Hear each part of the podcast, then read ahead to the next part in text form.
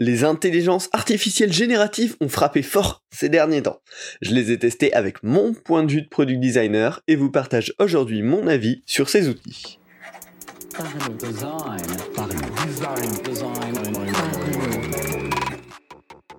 Parlons Design saison 6 est supporté par son partenaire privilégié, la KakatoS Academy. La nouvelle façon de se former au design. Salut, c'est Romain Pachna, bienvenue dans Parlons Design. Aujourd'hui, on va parler d'intelligence artificielle, notamment de Midjourney, Adobe Firefly et Dali. Euh, je les ai testés tous les trois, euh, parce que bon, depuis 3, 4, 5 mois, là, on entend parler de ça bah, un petit peu tout le temps, il y a des nouveautés en permanence, et donc bah forcément nous ça nous touche un peu, donc ça vaut complètement euh, le coup de tester. Il y a eu aussi euh, toutes les intelligences artificielles plutôt au côté discussion, on va dire, chat GPT, l'IAMA de Facebook, Bard de Google, etc. Mais bon, c'est pas de ça qu'on va traiter dans cet épisode. Euh, aujourd'hui, on va parler plutôt de l'aspect création graphique, forcément. On est sur un podcast de design. Euh, le premier qui est sorti euh, là-dessus, qui avait vraiment fait pas mal de bruit, c'était Dali, qui est créé par OpenAI, qui permet, ben, en mettant du texte, de générer une image. Derrière, il y avait Midjourney qui avait très très bien fonctionné, qui était lui disponible sur Discord directement, même pas à travers une interface web, et qui est hyper impressionnant.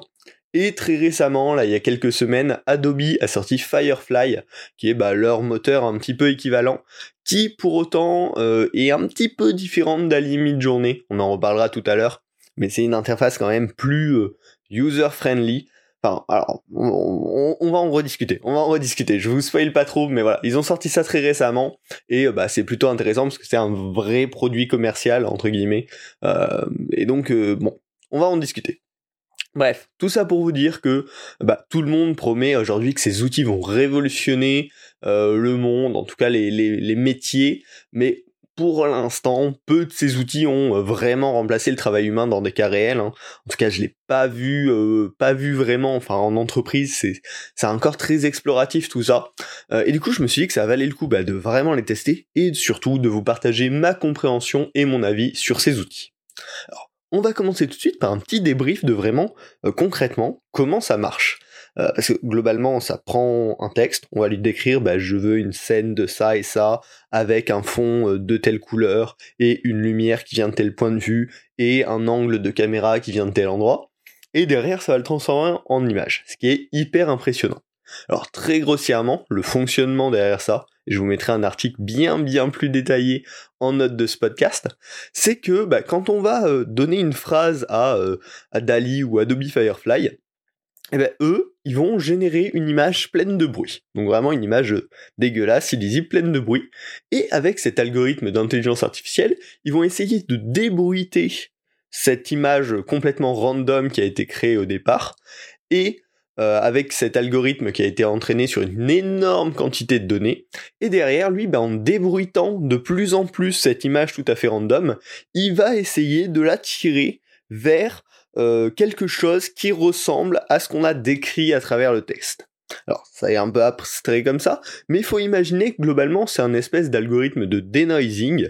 Donc, bah, comme quand on a pris une photo où il y a du bruit, bah, aujourd'hui, sur plein d'outils, on a des filtres pour dénoiser ça. Et donc, il va réussir à déduire, bah, ça, c'est du bruit. Donc, on va le remplacer par la bonne couleur, par le bon pixel, pour ramener vers l'image initiale. Et ben c'est un petit peu ça, mais en mode extrêmement avancé. Ça va faire beaucoup beaucoup de rounds pour ramener d'une image complètement random à une image qui ressemble à quelque chose et qui en plus euh, ressemble au test, au texte. Donc c'est un espèce d'algo de denoising ultime qui va se servir du texte pour savoir comment corriger l'image. Il n'est pas juste en train de dénoiser euh, de manière un petit peu random, il dénoise avec le contexte du texte, et c'est ça qui va lui permettre de tendre de plus en plus vers une image qui correspond au texte qu'on a décrit.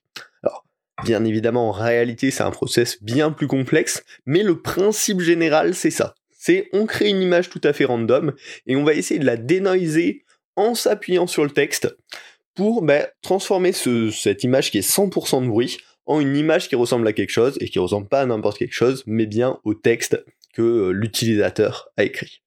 Alors, je vous mets un article bien plus détaillé en note du podcast, mais vraiment vous pouvez retenir que bah, le, principe global, bah, c'est celui-ci.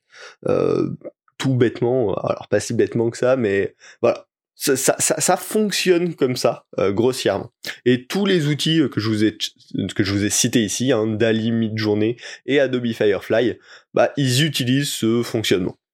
Alors ce qui va être intéressant, c'est que bah, ce fonctionnement, comme on le voit, il a un départ complètement random. On va choisir une image avec 100% de bruit.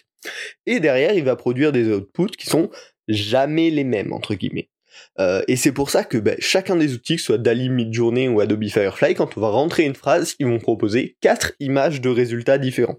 Et en fait, ça nous permet à nous de nous rendre compte déjà de toutes ces divagations qu'il va pouvoir faire, et ça nous permet surtout de venir sélectionner l'image qui correspond le plus à notre attente, euh, ou là où ça pourrait être extrêmement frustrant si on n'avait qu'un seul résultat à chaque fois, parce que bah, malgré les prouesses qu'on a pu voir sur Internet, c'est pas magique, et euh, rarement, c'est très très rare que le premier résultat soit excellent et ça soit celui qu'on veuille. Alors, une petite différence à noter là-dessus sur Adobe Firefly, j'ai failli vous en parler dès le début du podcast, c'est qu'Adobe Firefly permet, en plus de la phrase qu'on va écrire, d'ajouter des espèces de tags, de filtres, pour indiquer des styles, des angles de vue, euh, des orientations de la lumière, etc. Donc ça donne un aspect un petit peu plus simple à prendre en main, parce que finalement on va décrire ce qu'on veut en écrivant une phrase, et derrière on va pouvoir dire, bah, j'aimerais un style papier mâché, euh, avec un angle de vue euh, hyper en recul, ou des choses comme ça.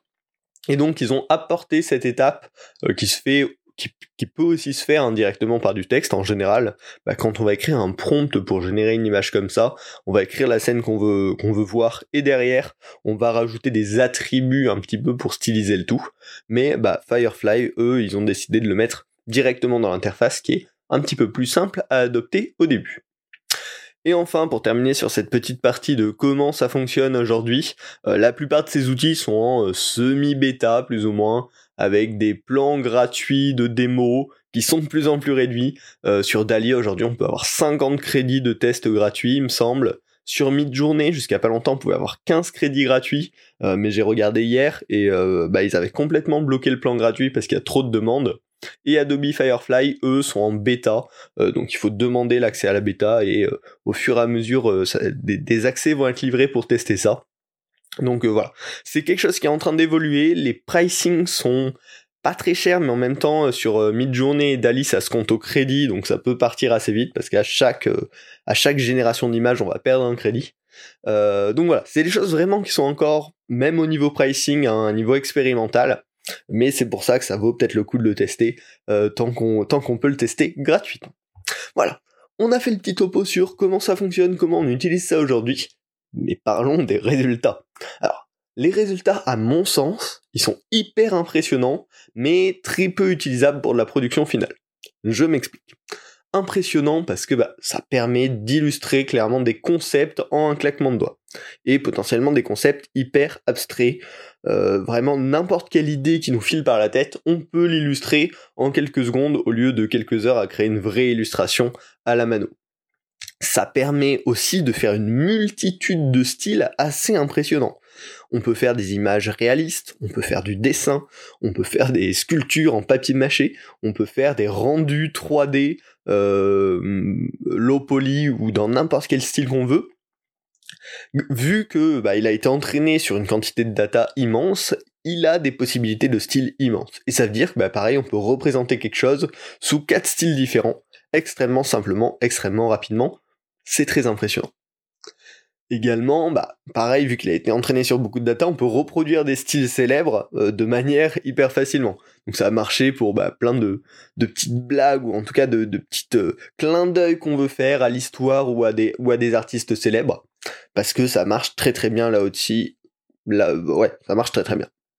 Et enfin, le dernier truc sur lequel j'ai trouvé très impressionnant, c'est pour créer des mix improbables. On veut créer un humain avec une tête de dragon, on veut créer euh, un astronaute sur la lune, euh, sur euh, qui, qui qui est sur une vache, c'est possible aussi. Enfin, voilà, tout est possible.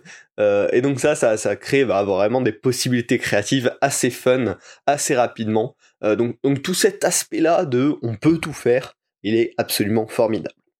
Par contre, pourquoi je dis qu'aujourd'hui, je parle vraiment à date, là j'enregistre, je suis le 4 avril 2023, c'est peu utilisable en production, bah Déjà, première raison, c'est parce que c'est presque impossible d'avoir une direction artistique vraiment cohérente d'une création à l'autre. En effet, nous, on va le guider avec nos mots pour qu'il adopte une certaine lumière, des certains traits, un certain style, etc., etc. Pour autant, euh, on n'a pas la main sur les détails. Et donc, si on veut vraiment, par exemple, un style d'illustration euh, très très cohérent, très consistant, bah ça va être quasiment impossible. Et globalement, oui, on va avoir des trucs à peu près avec les mêmes couleurs, à peu près avec le même style, mais on reconnaîtra que c'est pas c'est pas tout à fait cohérent. Donc, si on veut créer un set d'illustrations, par exemple, pour une entreprise, ça va être très compliqué aujourd'hui, ou sinon on va sacrifier un petit peu de consistance de marque. Pareil, souvent ça va être assez dur d'être précis sur des détails graphiques. Si on veut inclure un logo euh, d'une marque par exemple, un nombre de personnages précis dans une image, ou, euh, à peu près n'importe quel détail qui est important mais pas tout à fait, euh, bah lui il va avoir du mal. si on veut par exemple 7 personnages, qu'on les décrit, il y a de grandes chances que vous en ayez pas 7. Vous en aurez peut-être 5, peut-être 10, peut-être 8, peut-être des fois 7, peut-être des fois 3. Euh, mais euh, aujourd'hui, c'est extrêmement dur de choisir ces, détails-là. Euh, et du coup, pareil, ça rend cet aspect d'illustration précise, bah, pas précise, et du coup, il y a plein de contextes où, ça va pas être évident. Et enfin, bah, c'est impossible d'écrire du contenu. Aujourd'hui, vraiment, le texte, c'est catastrophique sur ces outils-là.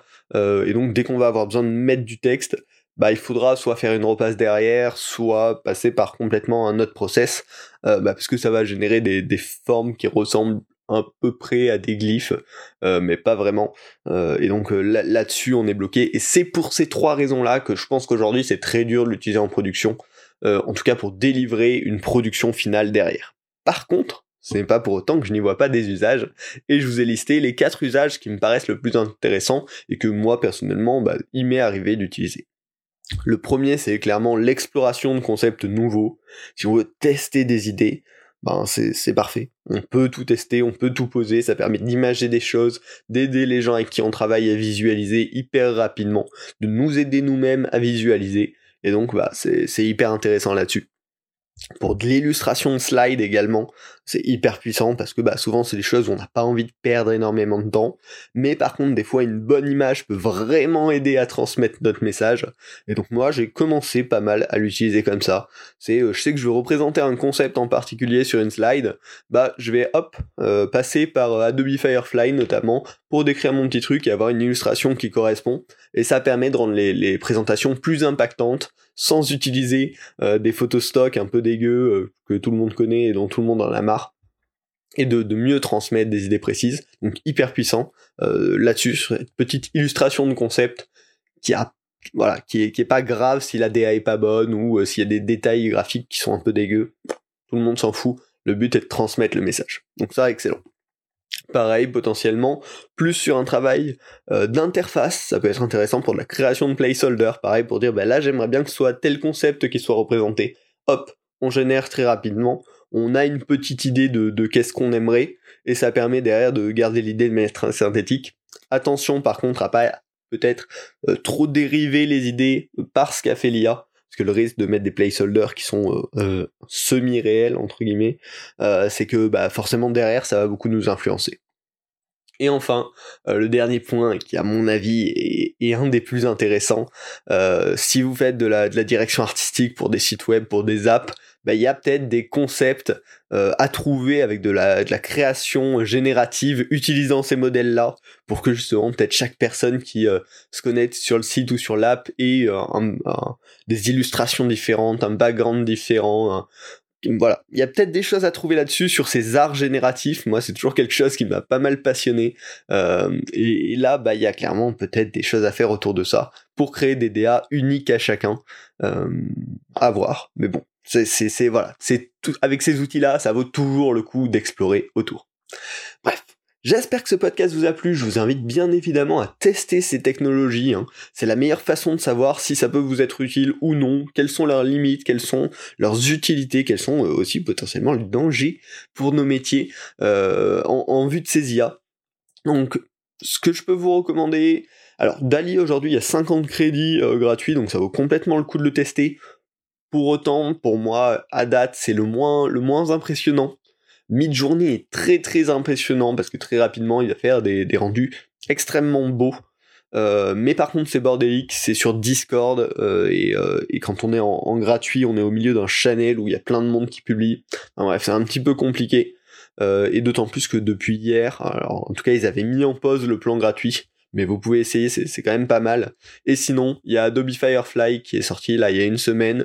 Moi, je l'ai pas mal utilisé. C'est plus simple d'utilisation que les autres. C'est plus respectueux des créateurs aussi sur leur modèle euh, de, de, sourcing de la donnée originale et aussi d'export. Euh, tout ce qui est généré par Adobe Firefly est tagué par Adobe Firefly dans les métadatas pour qu'on puisse savoir que ça a été généré par de l'IA. Voilà, il y a tout cet aspect-là qui a été bien travaillé par Adobe, ça fait plaisir.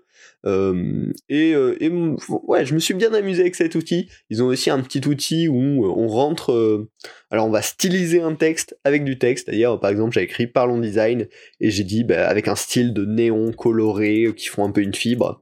Et donc, ça m'a écrit le mot Parlons Design avec cette fibre là. et donc, ça, ça, marche bien. Je me, je me suis bien amusé avec cet outil aussi. Je vous invite à vous inscrire à la bêta. Je vous mettrai aussi le lien, le lien en description. Et puis, bah enfin, si vous avez apprécié cet épisode, pensez à vous abonner à Parlons Design sur votre plateforme de podcast préférée, c'est super pour soutenir le podcast et pour être au courant euh, de la suite. Et si vous en voulez encore plus, toujours être tenu à jour de l'actualité euh, sur ces modèles d'intelligence artificielle, mais bien sûr surtout sur tous les sujets de product design, euh, j'ai une newsletter qui s'appelle Partageons Design qui est disponible sur Feedly mais aussi par mail. Et je vous partage bah, juste mes, mes ressources préférées euh, directement chaque semaine, euh, juste pour vous. Donc vraiment, je vous invite bien sûr à vous inscrire pour être toujours, euh, toujours à jour. Et puis on se retrouve la semaine prochaine pour un nouvel épisode du podcast. Salut